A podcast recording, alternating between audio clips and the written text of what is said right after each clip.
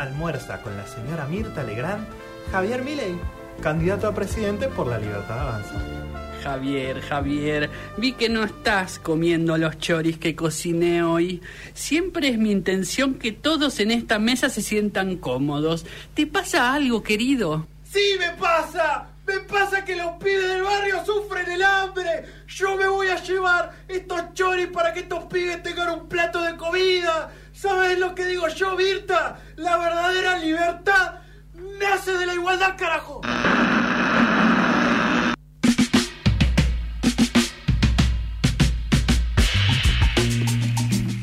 Bueno, 15 minutos nos separan de las 2 de la tarde. Estamos en Noticias Descafinadas. Les recordamos que si les interesó lo que contamos sobre This is Why de Paramore, lo pueden buscar en todas las plataformas. Creo que no hace falta aclararlo, pero por Sí, las sí. dudas.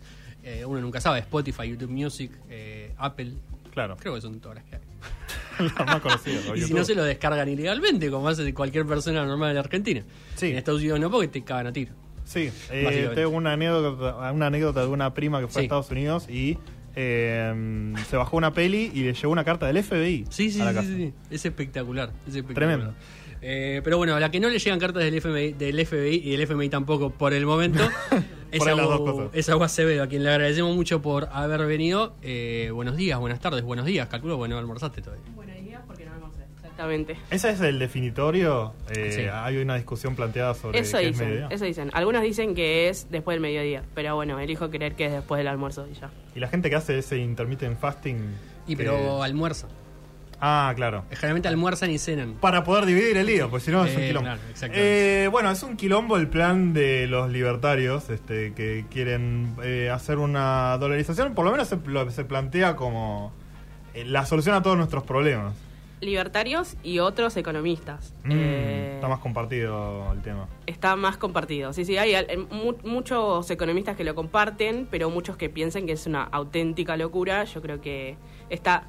No, no sé si está tan dividida, pero a la vez no, no logro entender por qué se debate tanto sobre el tema. Claro. Porque si vos le preguntás a la persona de a pie, yo creo que no está de acuerdo. Pero Sí. bueno, no importa.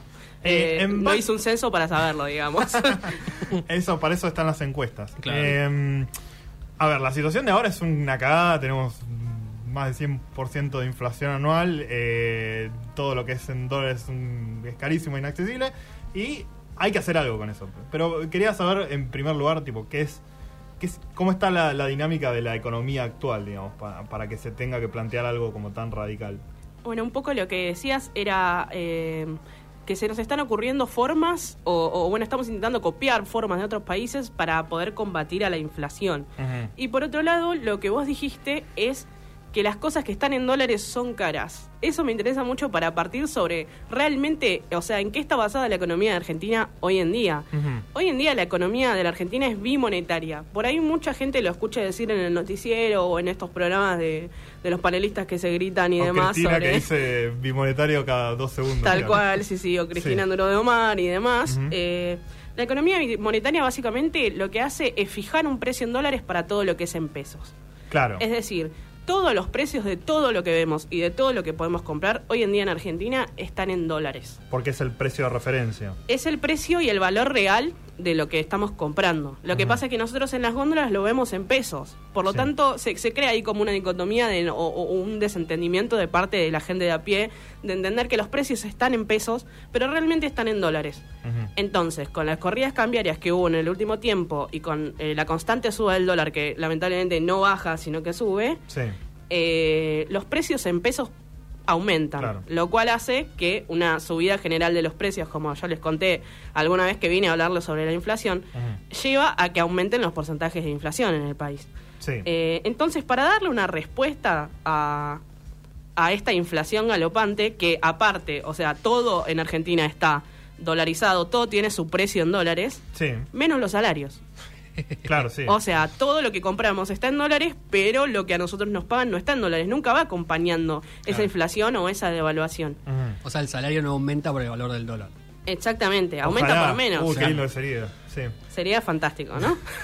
bueno, un poco a, a- a esta fantasía que vamos a llamarle de, de Milei, a este mundo maravilloso que él plantea luego de una posibilidad de que la Argentina dolarice su economía, eh, ellos plantean varios puntos que debo admitir que tienen lógica. O sea, son discursos lógicos, no son discursos disparatados. Claro, claro. ¿Por qué? Porque lo que plantean es que eh, en una Argentina dolarizada no hay más inflación. Es- y- sí, o sea, tenés la inflación de Estados Unidos, pero nada, se puede vivir con eso, digamos. Claro, que es una inflación que hasta, digamos, voluntaria para que la gente consuma, porque imagínate, nosotros salimos a comprar toda la oferta que haya en el momento porque sabemos que mañana el precio va a cambiar. En este caso, el precio de un caramelo, ponele que sea un dólar, mañana va a seguir saliendo un dólar. Sí, parás la inflación con, este, con esa medida. Parás la inflación, exactamente. Lo cual lleva a una estabilidad que es, o sea, hace mucho tiempo que no tenemos estabilidad en Argentina. Sí, Y esa estabilidad hace que se mueva el mercado. Es decir, que salgamos a comprar, claro. que salgamos a invertir, que venga gente a invertir a Argentina, porque Claro. sabe que, bueno, en en Argentina hay un problema con el tema de las importaciones y el control cambiario y demás. Entonces todas las empresas de afuera dirían, che, Argentina está dolarizada, vamos a invertir en Argentina. Y ya sabés cómo va a estar la economía en los próximos... Y lo que vos te estás, lo que vos te estás garantizando de, de esta manera es los argentinos tienen dólares, porque los argentinos cobran en dólares, pagan Claro. en dólares. Mm. Por lo tanto, nunca van a sufrir de- del, del déficit de dólares y ellos me van a poder pagar en mi moneda, Ah, claro. cosa que no pasa con el peso. Por lo tanto, en, en este mundo maravilloso, los bancos empezarían a dar préstamos. Claro. Podríamos comprar casas. Claro, hay más confianza en... Exactamente, Sí. pero hay mucha más confianza en el dólar que en el peso hoy en día en Argentina. Ujú. Eh, las tasas de interés de todos los préstamos que tomemos van a ser mucho más baratas. Bueno, vos me convenciste, soy libertario. Claro. pero, y acá Ah. viene el gran pero, porque hasta ahora e- es todo maravilloso, es todo hermoso, digamos. Sí, E-. Es lo, es lo que queremos, es la Argentina que queremos, Claro. con vivienda, con pan, con trabajo, trabajo. sí, sí. Con Eh, deporte. pero bueno, viene una, una parte, digamos, la, la más complicada y la, la- la más lógica también, si, si lo pones a pensar, lo, que- Claro. lo que va a pasar, digamos. Claro, los positivos son lógicos y Claro. los negativos también. Exactamente, Sí, y a, y a todo esto la pregunta siempre es, bueno, ¿cómo? claro. O sea, también ¿Cómo lo como- hacemos? Pues hagámoslo, pero ¿cómo lo hacemos? En este caso, eh, quiero plantearles un, un concepto que es el concepto del salario real. Sí. El salario real es básicamente el precio que tiene tu salario en dólares y qué podés comprar con Claro, esos dólares. claro.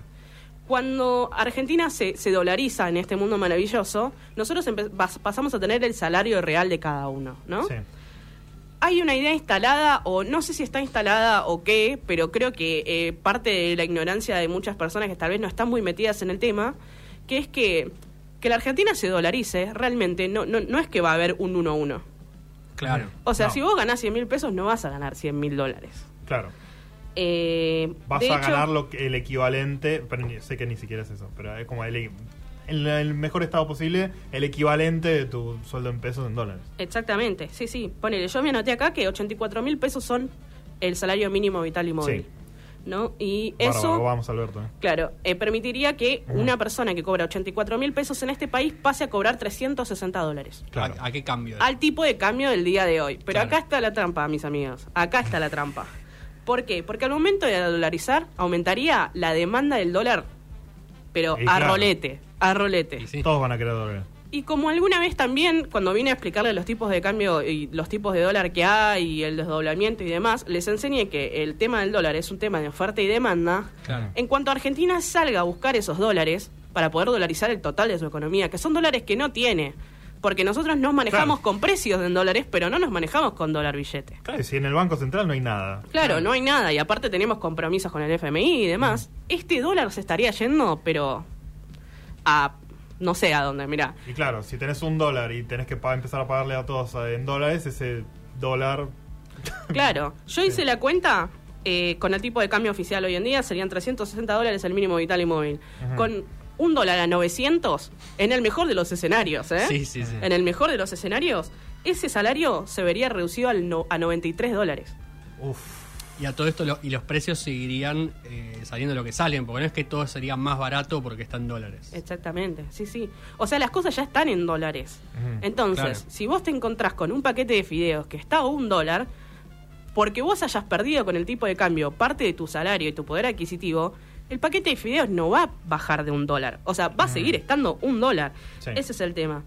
Eh, y también hay otro punto negativo, y con esto ya voy a ir a los ejemplos, porque hay otras economías de otros países como El Salvador, Ecuador, Panamá, Sí. que ya han implementado Sí. eh, la dolarización, aparentemente exitosa, pero si lo vemos ahora, digamos. Cuando comenzaron tuvieron varios problemas, cuando comenzó todo esto. Primero que la primera alternativa era llevar a una, o sea, inventar una moneda distinta Sí. al, al peso que ellos tenían. No ir hacia el dólar, porque esto les acarraría todos los problemas que yo les vengo a exponer acá, Claro. pero inventar otra moneda. Y la gente no confiaba en esa otra moneda. ¿Por qué voy a confiar en una moneda inventada? Claro, o sea, claro. en una, en una Bitcoin. Sí, eso ya lo vivimos nosotros. digamos. Sí, Acá sí. se hizo un montón de veces, claro. Claro, nosotros lo vivimos, exactamente, sí, sí. La gente no confiaba en esa moneda, era una moneda volátil. Por lo tanto, eh, el paso siguiente era el paso de la dolarización, el paso que ellos querían evitar, pero dijeron, no queda otra. Hay que detener la inflación, se está yendo todo por la borda, hay que hacer algo. Y el gran inconveniente que tuvieron cuando lo pusieron a- a- en marcha fue el tema de perder su propia moneda como respaldo a las cosas económicas que pasaban en el mundo, ¿no? Claro. ¿Cómo es lo que pasa acá? Hay sequía, el peso no sale a bancar, Claro. digamos, no sale a bancar. no puedes imprimir nada. No podés imprimir nada, claro, exactamente. Aparte no tenés control cambiario, que es lo que hace el Banco Central todos los días para que el dólar no se vaya a- por la borda, digamos. Sí. Eh, hay una guerra, el dólar no sale, digo, el peso no sale a bancar, digamos. Hay una pandemia, y acá voy a hacer un especial énfasis, porque la hubo, digamos, no es una, Sí, no una hipótesis, teoría. claro. Eh, hubo una pandemia y no tuvieron una moneda para salir a bancar y a paliar todos los efectos que la pandemia Claro, les nadie trajo. podía trabajar, no se estaba produciendo nadie, tenías que hacer algo para que la gente no se Claro. muera de hambre y eso era eh, salir a, a darle los, los billetes, pero si no tenés esa posibilidad, cagaste. Exactamente, no podés emitir eh, el tipo de cambio, o sea, no, no existe. Vos que un tenés libertario dólares. por ahí me diría, nunca hay que emitir eh, más de lo que bla, bla, bla, qué sé Sí. yo, pero en la, la práctica nada, te pasa una pandemia, tenés un mal año y no podés... eh, Y no podés pagar eh, ATP, por ejemplo. sí. No podés dar IFE. Claro, claro. O sea, No no, podés eh, salvarle la vida a la gente. si- No, no, si no podés, claro, no, no podés darle de comer a la gente que lo necesita. Cuando las Eso no están bien, como bueno. no tiene nada que ver con una cuestión de empleo, porque ya es una cuestión externa a vos que vos no podés controlar. Claro. Vos estás gobernando tu país, pero no podés zafar de una pandemia, de una guerra, eh, de una sequía, de algo que tenga que ver con condiciones climáticas. Son un montón de cosas que afectan a la economía de los países. Y bueno, nada, la verdad es que no el peso de la pandemia ha sido más, eh, digamos, pesado, Mm. perdón, valga la redundancia, en esos países que en otros. Claro. Claro. Y la tercera consecuencia, eh, acarreada con el empleo, porque yo les dije que no tenía nada que ver el empleo con, con las cosas de, internacionales que pueden llegar a pasar Sí. en tu país, es la destrucción total de la industria local. ¿Por Ah, qué? qué bien. Porque básicamente eh, estamos comprando todo afuera. Vienen a invertir desde afuera, todo hermoso. Pero ¿qué pasa con la pyme que produce y tiene industria local? Que es algo que hemos tomado como alternativa acá en Argentina por el tema del, del control de, importaciones, digamos. Y a mí me parece positivo, por lo menos. Es mi opinión, Sí. digamos. Eh, y bueno, eso hace una, una generación de desempleo gigantesca y hace básicamente que todos los que están en la línea de pobreza caigan a la línea de indigencia y todos los que estén en la línea de la clase media, digamos, se caigan hacia la pobreza. Claro. Sí. Eh, entonces, ¿para quién es beneficioso? Pensemos también en qué personas, digamos, lo plantean en este país y también pensar en cómo funcionaría en este país y cuáles serían las personas que saldrían beneficiadas y cuáles no. Sí. Claro. Así que esa es mi reflexión sobre esto. Y eso sin hablar que, que en todos esos países, por lo que entiendo, la devaluación. O sea, el momento en el que dijeron, bueno, pasamos de peso a dólar, la devaluación fue brutal.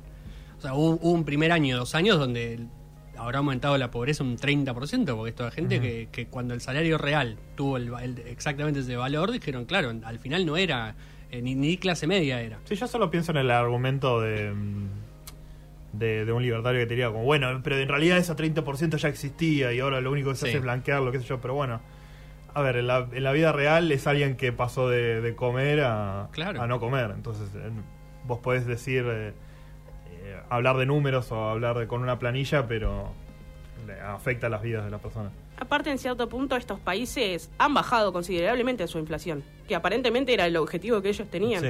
Pero hay muchas otras cosas que medir, digamos. ¿Qué, qué porcentaje de pobreza tenés, de déficit fiscal? Claro. O sea, hay muchos otros números que están como tapados por el, el hermoso 2% de inflación anual, digamos, o 5% de inflación anual. Claro. Es un proceso que lleva tiempo también y nada, la verdad es que hay que mirar las dos caras de la moneda. Ahí va. Que Bueno, esperemos bien. que no sea el dólar. Esperemos que no sea una moneda de Que dólar. no sea el Lincoln. Absolutamente. Bueno, Hugo, muchísimas gracias por, por tu masterclass.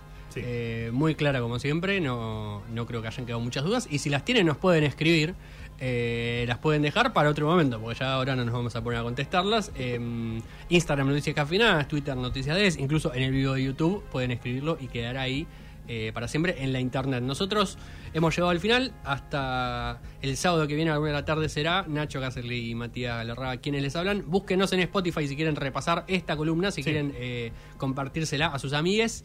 Eh, también, ¿por qué no? La recomendación de Paramore y todo lo demás que hemos hablado este año, el año pasado, incluso alguno más. Lo encuentran ahí en Spotify Noticias Descafeinadas. Nosotros nos volveremos a encontrar el próximo sábado, una de la tarde. Lo dejamos con Nicanor en la radio y la continuidad de Radio Symphony 91.3.